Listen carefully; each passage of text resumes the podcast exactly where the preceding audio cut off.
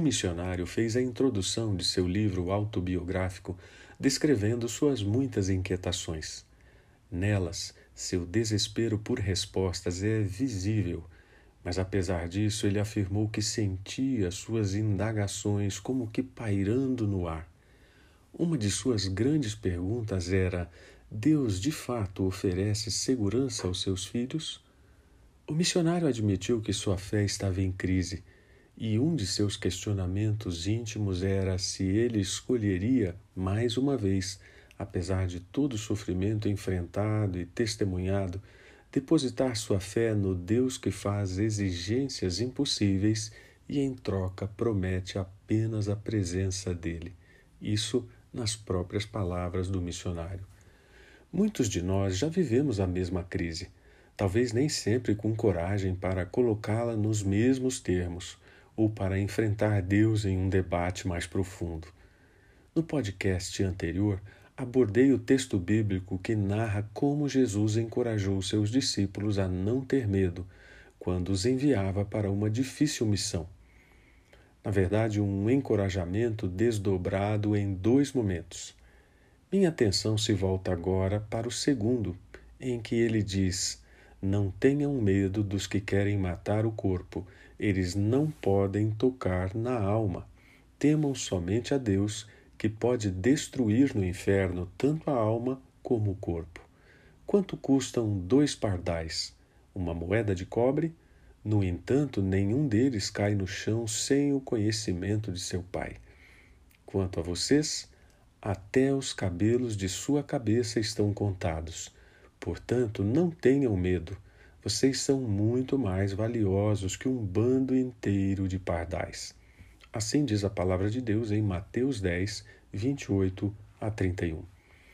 Esta é uma reflexão sempre apropriada e atual. Neste momento em que as atenções do mundo se voltam para o Afeganistão, especialmente, e por causa das duras consequências para os cristãos que lá vivem decorrentes do novo regime de governo. Todo tipo de violência tem sido usado para justificar ou confrontar convicções religiosas. Mas Cristo não pregou com truculência, e seus seguidores têm sido vitimados sucessivamente por ela, por vezes até dentro dos próprios limites do cristianismo.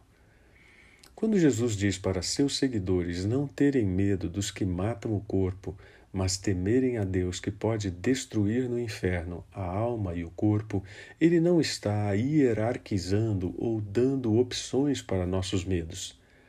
A perspectiva dele é ampla e compreende o poder que não se limita à vida presente e também aos deveres que vão se desdobrar para além da experiência terrena.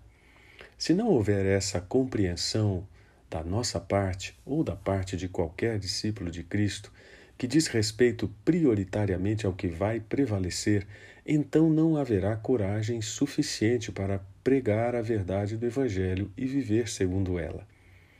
E se Satanás nos faz recuar por medo ou por qualquer outra causa, então ele já obteve vitória. Por isso ele trabalha incansavelmente para que a obra de Deus seja paralisada e que as pessoas desistam dela, por medo principalmente. Bruce disse: Não tema o que não pode ser evitado se você for útil. Mas do que temos medo? O que pode nos arruinar completamente? Ou mais, o que pode nos fazer sentir que seremos arruinados? Faço essas perguntas retoricamente, claro, não tenho intenção de aconselhar aqui um inventário de medos e receios, mas quero lembrar tão somente que o argumento de Jesus para justificar sua proposta é que a confiança em Deus deve ser fundamental. Afinal, o Deus que sabe o número de fios de cabelo em nossa cabeça não permite que um pardal caia no chão e, portanto, certamente cuidará de seus servos fiéis.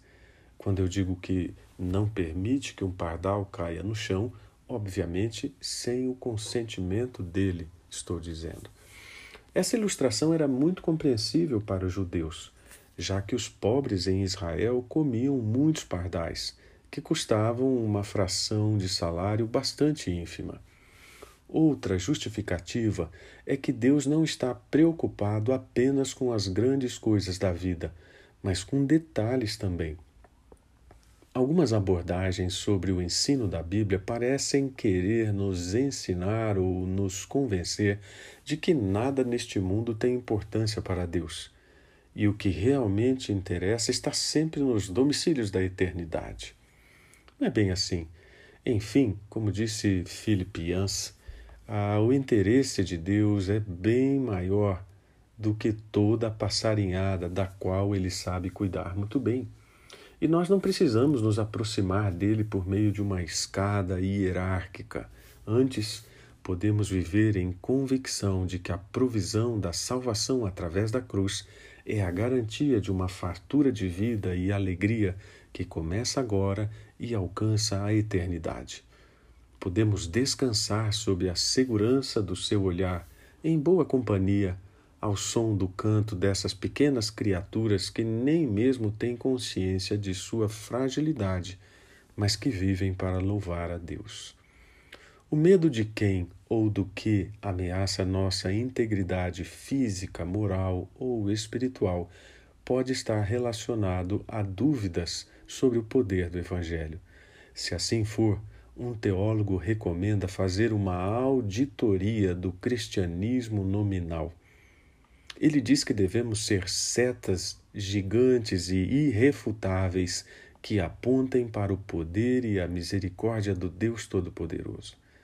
Baseado nele, sugiro uma auditoria dos medos, para que sejamos capazes de identificar e superar o que nos impede de falar, viver e apontar com ousadia para o Evangelho de Cristo e temer somente a Deus.